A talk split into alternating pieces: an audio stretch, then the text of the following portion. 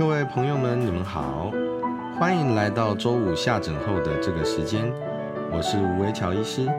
这个时间里，我们会分享在医院里工作与学习的心得，以及我们在帮助病患的过程中所发生的各种神奇、感人或有意义的故事。借由这些故事的串联，希望可以帮助到更多的人。那么，就让我们开始吧。是一个很严重的过敏性鼻炎的患者，所以呢，几乎每天都在擤鼻涕，然后鼻涕倒流。啊，因为现在稍微有一点年纪哦，又很容易胃食道逆流。那一旦这两个同时发生的时候，哇，几乎整个上呼吸道都是完全卡住啊，甚至有的时候是没有声音的。最近比较好一点。那最近到底为什么会比较好一点？其实是因为我尝试了一些一些不一样的疗法。那这个在我们之后节目哈，我们会再跟大家好好分享啊。那我这次其实是想要跟大家分享，是说我两年前自己鼻子开刀的经验。那当时。开刀也是因为我的鼻中隔弯曲嘛，然后呃两年前的时候就发现说它啊除了鼻中隔弯曲之外，那我的鼻甲因为很肥厚，所以跟弯曲的部分会直接贴在一起。那那个时候当然鼻塞这一定是难免的，鼻塞这个症状，我想啊我已经很习惯了，从从小的时候开始就不是左边就是右边，不然就两边哦。那所以所以鼻塞对我来讲其实。啊，我已经有一点跟他共存很长一段时间，但是他那个鼻子肿起来，然后又再加上鼻中隔弯曲的感觉，非常的不舒服。那甚至可以说会因为鼻涕倒流，那有的时候鼻涕也擤不出来。那所以我就两年前的时候就决定说，好吧，那我还是去开开鼻子吧。哦，那就我就找了我们自己医院的耳鼻喉科医师这样子。那我在门诊啊，他跟我讲，就说，哎，你这个开鼻子可能会用到哪些自费哦？那因为我自己是医师啊，那我我又是外科的嘛，所以其实呃会需要用到自费的医材这个东西哦，其实我很能够理解。基本上啊，我同事建议我用的自费医材，那因为我也有问啊耳鼻喉科医的住院医师，就我自己认识的学弟妹。那他说，哎，那我就问说，哎，大概这些东西用起来是必要的吗？那他们大概跟我讲了一下，说哪些东西会是什么样的功能哦，基本上不外乎像止血啦，哦，那我那时候开鼻子其实会有用到啊止血的啊呃蛋白质的敷料啊，那也有用到就是帮助伤口成型的一些像生长因子的喷剂。那这两个东西我都我都有自费使用，那我也有啊申报我自己的保险。那我我们开鼻子这个是用局部麻醉啊。那因为我是外科哈，其实我很怕被全身麻醉，因为呃可能毕竟是自己工作会接触到的东西哈，所以会觉得完全不省人事，反而啊我会心里面一时之间没办法接受。所以当时是啊，是用局部麻醉来开我这个鼻子啊，鼻中隔弯曲。那其实它简单讲就是鼻中隔弯曲那一块的鼻中隔，因为鼻中隔这个部分是软骨，那这个软骨哦，那弯曲的软骨，它把它啊把黏膜缠起来，然后把那个那一块软骨拿掉，然后再加上鼻甲去做减肌的一个动作，就减少它的一个体积啊。那这个这个手术实际上在局部麻醉之下，我我觉得很快速，然后疼痛大概就是打打麻醉药的时候当然会疼痛嘛，哦，但是过程中其实都都并不感觉到疼痛，只是当然那个骨软骨在切割的时候会有一个怪怪的感觉啦，那那那没办法，手术后实际上用了这些啊所谓止止血的蛋白质敷料啦，哦，或者是帮助生。呃，帮助伤口生长的生长因子，实际上哈，呃，痛还是痛，不舒服还是会不舒服。像像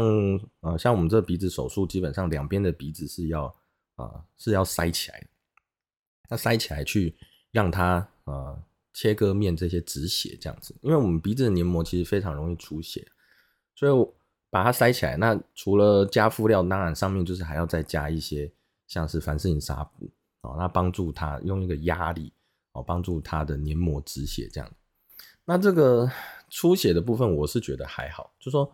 可能在呃两三天之后哦，纱布把它拿起来哦，那其实其实还是会有有一些血块醒出来哦，就是擤鼻涕的时候还是会会有一些血块跑跑出来。那痛呢？其实痛大概麻醉退了，大概痛个我印象中大概是也是痛个两三天，所以。啊，前后一个礼拜左右的一个恢复期，其实我自己是觉得过程我是觉得很满意啊。那你就会问说，这些自费医材对我的这个手术跟恢复到底帮助是在哪里呢？实际上，哈，这些自费医材用在啊我们身上，人体身上出血跟感染的风险其实还是有。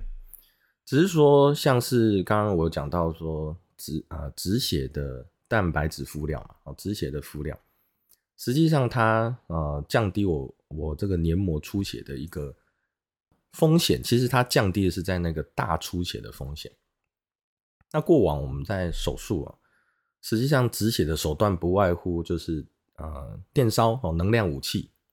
那让它的组织啊焦化，或者是说。呃，组织变性啊，让它封合止血。那另外就是加止血。所以你看啊，我的鼻子当时手术的话，除了啊，除了这个蛋白质上去，那当然他当时在在切割那个鼻甲哦，就说把鼻甲减少它体积的这个过程中，实际上也会用到那种类似能量武器啊，能量武器进去把把我们这个肥大的鼻甲，其实肥大的鼻甲它还是有血流供应嘛，对不对啊？所以。所以用能量武器进去的时候，把它减少体积之外，哦，那它一定会啊顺便做止血的一个动作，这样。那你铺上敷料，其实是减少它大出血的风险。哦，那除了铺上敷料之外，啊，还是会再做一个加压止血的一个动作。哦，所以我啊，我刚刚有讲说用凡士林纱布塞在中间，所以呃，手术后其实几天这个鼻子基本上是什么东西都塞在里面了。哦，那整个塞住是完全鼻塞，那当然还是不舒服。那你说是不是用了某一个自费的东西，其实你就可以避免这个不舒服？这个就回到啊，手术开刀哈，其实毕竟是有疾病哦，有一个疾病或或者身体有一个病变，其实人才会去接受手术嘛。所以自费的啊医材项目这些，其实并不是把这个过程。变呃改变它这个过程，其实改变要改变这个过程，一定是科技的进步，是那个手术本身的进步啊。像比如说我们是胸腔外科，那它从传统开胸变成内视镜，那这个是一个手术技术上的一个进步，那它就会伤口真的就会缩小非常多。那因为我们又有录影系统，影像这些很清楚，所以看到组织结构啊这些分离又非常的呃确实迅速。所以这个是技术本身进步了哦，那它其实跟我们现在讲的这些自费医材，其实在台湾来讲有一点点不太一样。那我们说回来，我们在在讲的这个自费医材，那到底应不应该使用啊？真正的答案实际上是不知道，见仁见智。而且在台湾的状况，因为自由度蛮高，所以说你会发现啊，同一个手术，或许不同的医师。推荐的自费医材其实都会啊品相都不太一样，那价格当然也会不太一样。这个其实牵涉到每一个人使用经验我像同样以止血来讲，像刚刚讲到说止血的呃那个敷料哦，那实际上我们呃还有其他像止血粉哦，就是说它是用用粉末啊吸收液体的这个呃物理机转来去做止血。那当然也有就是。呃 recombin protein 嘛，就是用蛋白质的方式去，呃，去止血哦，那增加呃血小板的作用啦，增加凝血蛋白的作用这些，那这些不无外乎就是说，我们要啊能够让手术能够如预期的恢复了。那这就让我想到以前哦，在我们胸腔镜开发一段时间之后，因为因为胸腔镜在我训练的时候，实际上是。啊，台湾正在刚开始开发，然后蓬啊蓬勃发展的一个状况。自从呃所有的胸腔手术慢慢我们都开始转变成是胸腔镜之后，那健保当然也慢慢能够啊接受这件事情嘛。那所以它这个胸腔镜的手术实际上是有一个自己的一个健保码哦，它跟传统开胸就不一样。那这个手术已经在台湾啊为人所知蓬勃发展之后，那发生一个事情，就是说当时哈我们内视镜手术其实你要做切割啊，甚至血管要截断嘛，对不对？那你血管截断在传统开胸时代，当然就是自己啊用用手缝的哦，或者是用啊用一些啊钉子啊夹子啊这些的东西。那在我们胸腔镜的时代。你就是只有打个，刚开始当然是打三个孔，那后来我们说到两个孔，那甚至后来我们又再把它变成单孔，哦，就只有一个孔，只有一个伤口的胸腔镜。你说你要在里面手缝是不可能了，那夹子去去做夹取的动作，其实也都很危险、不安全。所以我们会用一个叫做自动缝合枪，它这个自动缝合枪现在已经进步到，就说它是甚至是电动的自动缝合枪去啊。把这个血管啊，或者是气管啊，那我们做做肺部的切除哦，当然血管、气管，然后还有肺肺脏本身嘛，肺脏本身也是血流供应非常丰富的，你直接切它一定是流血的。那这个自动缝合枪就是啊夹住组织，然后它呃在 fire 啊，就是在在它刀片前进的过程之中，顺便把旁边的钉子就像钉书针一样，一排一排的把它钉好。那组织是不是你被你的钉子夹准夹住之后，它当然就不会出血嘛？那在肺部，因为我们还要关心那个呃漏气的问题啊，就是说我我今天呼吸进去，那这个肺部有被切割过，可是自动缝合枪实际上啊，它的那个排钉夹在上面，它也不会漏气。所以你听起来就会觉得说，在胸腔镜手术，如果你今天是呃要要做这个内视镜手术，是不是自动缝合枪是必要的？对但是当时的状况，自动缝合枪这个东西是自费的。那那个时候是还是都还是手动枪哦。我们本来有那种直线枪，然后后来直线枪后来说觉得说不好用，它啊厂商有做修改，变成是头可弯的多个角度，所以我们才有办法呃伤口从三个缩成两个，再缩成一个嘛。那这个自动缝合枪是必要的，但是它是自费的。那后来就在。鉴宝的这个审核过程中，就发现发生一个事情了。他想要可能是，嗯，我觉得在台湾鉴宝制度就是常常会发生这种事情，就是说这个手术很多人在在做嘛，可能就会有人去去去吵吧，就是说，哎呀，为什么这么多人在做这个手术？那你不是说鉴宝哦可以给付吗？那手术都给付了，为什么你这个自动缝合枪要自费？然后这个自动缝合枪如果你不自费哦，那手术还没办法做，那这个是是是不是就是有一点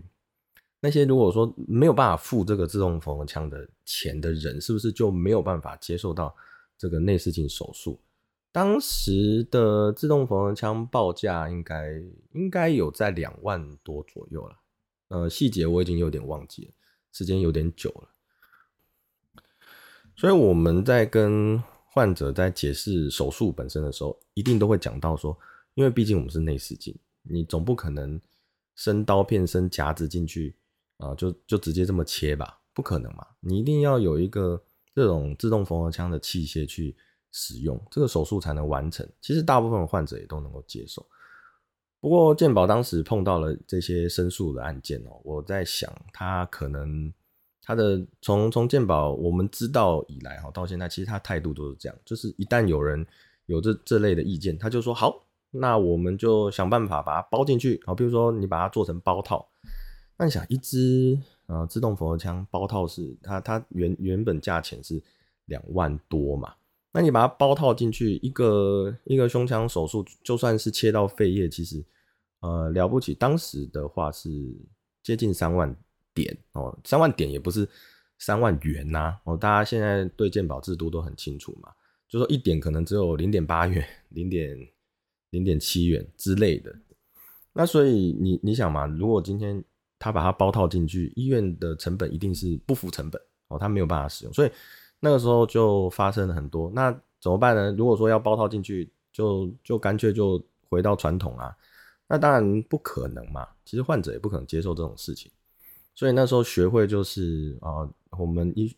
呃医师都会有很多呃分科的一些学会啦。那学会的人，他们当当然就是向中央去反映去运作。那后来好不容易这件事情好像是被停下来了，所以就是又回到基本，就是说啊，手术本身还是健保的了。那自动缝合枪我们就是让患者自费。经过又经过一段时间，那可能是前几年的事情，自动缝合枪就进到健保了。那它进到健保之后，当然也发生一些。呃，你你你你刚才也可以说是问题啊。那这个问题其实呃非常的简单，其实就是成本问题。一支自动缝枪，你经过这么多年的一个改朝换代，你再怎么样，它的成本总是有一个有一个成本在啊。那健宝就是一个非常非常极端，呃，手段非常残酷的一个。呃，消费者代表那种感觉，那他就是大量大力的砍价，然后把这个自动缝合枪给的给付砍到见骨，但是他还是进到健保。那因为我们在在台湾哦，实际上是这样，就是说如果这个品相健保有给付，那它其实是会有规定哦，就是说你呃有些规定是不能够在同品相不能够再使用自费的项目，那这个就造成一个问题。那那时候厂商，因为我们啊，自动缝合枪有一个厂商，实际上它的成本是超过鉴保给付的点数，那怎么办？就谈不拢嘛。那但但是就学会也是运作一段时间之后，好像听说是点数其实并没有增加，那就厂商就觉得说好，那至少至少我进到鉴宝，那钉子的钱可能因为我们自动缝合枪是啊，除了枪身本身之外，它还有上面它排钉。哦，你每一次打一个排钉，我们一发那个排钉，实际上它是一个类似像是弹夹那种感觉哦，就是你要换弹的啦。那那个那个部分，它本来就是鉴保给付，那厂商可能就会认为说，好好，那那至少我反正就是以量取胜嘛，就说啊，台湾可能胸腔竞争的多了，那这么多人在在使用这个自动缝合枪，也使用自动缝合枪的钉子，那或许或许。最后结算起来，呃，可以让他厂商仍然能够生存下去，好吧？那这个当时事情就到这边，其实也我我不觉得这是一个解决，不过鉴宝就是这样嘛，啊，那后来就后来随着时间的演进啊，那原来自动缝合枪的厂商也开始有不是啊欧美原厂的厂商出现啊。其实简单讲就是入场，他是从这个中国大陆那边过来的。那他们当然，我们在在这边不能够说他们技术上是有没有什么转移或者是授权之类的。那总而言之，他的枪看起来就是啊，使用起来我们就讲使用起来，使用起来的情形其实跟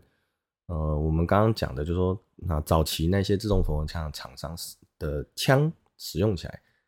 呃，基本上是很类似的哦，效果也是差不多的，只是你知道，因为它的制造的关系啦，他们制造可能是制造生产基地在中国大陆，那他们可能有一些方式让它的成本下降的非常低，因此它进到鉴宝的时候，其实它的厂商获利实际上就呃看起来预期起来哦，我当然我们不能说我们看过啦，就说我们感觉起来是比较高的。那你说，你说哪一类？比如说健保每一年每一年都在砍价嘛？哦，那像现在普拿藤已经砍到，呃，以以前是说普一颗普拿藤不到一块啊，你在药局买一颗普拿藤可能还有八九十块，健保给付普普拿疼一颗不到一块，那个已经是很久之前的事情了，已经不知道是十几年前，现在是是有没有零点一块啊，零点几块几毛钱的这个这种这种程度。所以它这个医材，它其实也是会几年它就砍一次，几年它就砍一次。那你想嘛，什么样的厂商比较能够在这种制度之下生存？其实一定就是它成本够低的嘛。那当然，我还是希望说欧美原厂能够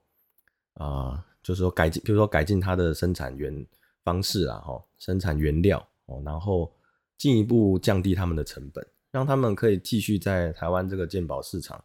能够生存下去。哎，不过不知道未来会怎么样，就边走边看吧。然后有点讲远了，我们再回过头来讲，就是说，如果说是一个患者，像我像我自己去两年前开鼻子啊，那如果是一个患者啊，碰到他要手术的时候，那医师会跟他建议一些自费医材，这个自费医材这个部分要怎么考量跟选择？因因为差距很大，那有些地方像我们开。比如说，我们开一个肺癌手术，有些地方它可能哦是那个价钱，那我们这边可能是啊比较低的这个这个价钱，自费的项目啦，这个价格差很多啊。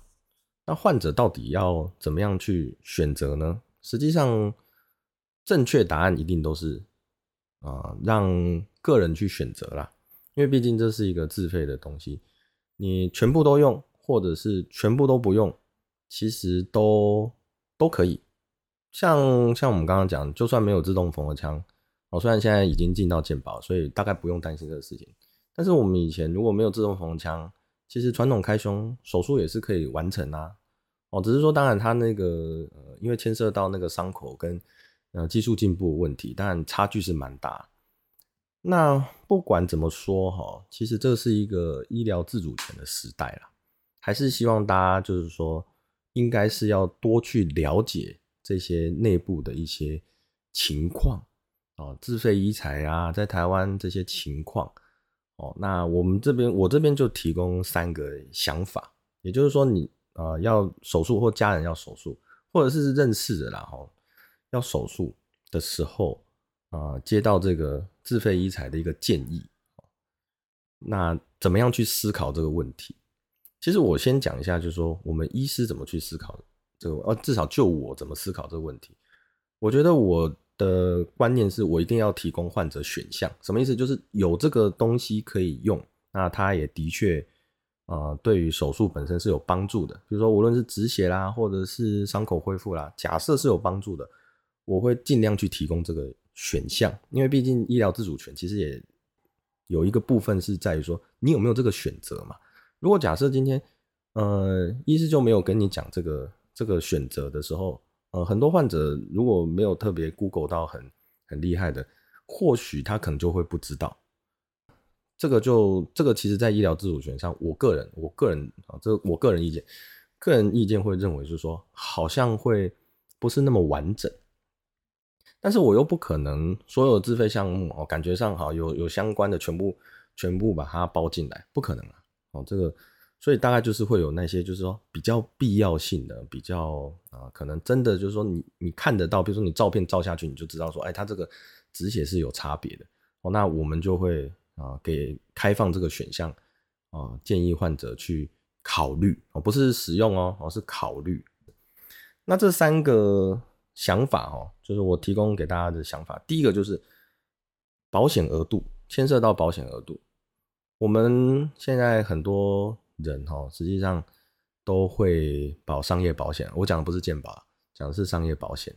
那无论是帮小孩保啦，或者是以前年轻的时候加保，或者是说 OK 他呃接接受接受到广告哦保险，这都商业保险嘛。那商业保险的额度一定要去问清楚，因为现在像像前阵子我们还碰到就是说达文西的那种机器手臂开打开机器手臂有没有这个商业保险给付？实际上，我有看过那个保单是有专门给付达文西手术哦，就说啊，你可能每个月，比如说多个一两千块，那他可能就会帮你给付啊。到时候你如果真的用到达文西，你可以使用哦，他要帮你给付达文西，因为达文西这很贵嘛，一次大家都十几十万一个程度这样子。所以保险第一第一件事情，保险额度一定要清楚，仔细的询问自己的保险员啊。那额度多少哦？我们尽量去分配哦。第一，第一个原则就是说，把保险额度确立清楚。第二个事情，实际上还是要问清楚主治医师的这个建议啊。譬如说，这整个手术哦，那为什么使用这个啊？为什么使用这个止血？那为什么这个地方它需要用一个啊比较特别的器械？这个问清楚。那如果有不懂的，我还是推荐大家在门诊啊，或者是说在手术前一天，因为手术前一天其实，呃，我相信外科医师应该都有这种，呃，就是说感觉，就是说他会去去特别再看一下啊患者有没有什么问题。那这个时候就是要。问清楚说，哎，这些品相啊，到底哪一些是什么样的用途？那我相信大部分外科医师其实不会推荐那种就是呃没有到没有一个很确定用途的自费品相啊。所以问清楚，我相信是第二个很重要的一个想法。那第三个就是我比较偏个人，但我觉得至少照顾做过这么多患者哦，实际上。对患者来讲也是蛮有帮助一个想法，就是照顾其实也是需要费用。比如说有些人可能他手术完，可能他需要一周两周的休息，那这一周两周可能要看每个人不同状况嘛。有些人他可能活动会喘啦，或者是说伤口疼痛，他比较没有办法啊自由的活动。那这个部分是不是需要请看护啦？哦，家人需不需要请假来照顾啊？哦，那营养品。哦，譬如说他饮食的部分有没有需要特别的一个准备啊，或者补充一些呃蛋白质的部分，实际上照顾也是需要费用，所以我其实会提供患者想法，就是说你可能有一些费用，你也是要放在照顾上面哦，就后面一些恢复上。那当然我知道保险也开始有很多。啊，给付这种就是有点照顾，或者是啊，就是说他可能工作上损失一些补助了。不过我还是会回过头来去提醒，就是说，嗯，实际上手我们还是会希望说手术完了之后，患者是回到正常生活的，所以他可能跟这个照顾的费用有时候跟保险不一定有这么大的相关。希望大家就是说。啊，在分配费用上哦，有这三个想法，那会有一些准则，那让你参考，就是说自费医材到底要不要使用，或者是使用在什么时候哦，或者是啊这个费用到底那我们负担这个费用有没有有没有这个必要性？哦，那以上就先分享到这边。那我想我知道这三十分钟其实还有很很多很多话题可以可以讲了。那我是觉得以后哦有机会我们再来啊再再继续聊这个话题。那今天先感谢各位的收听，谢谢大家，拜拜。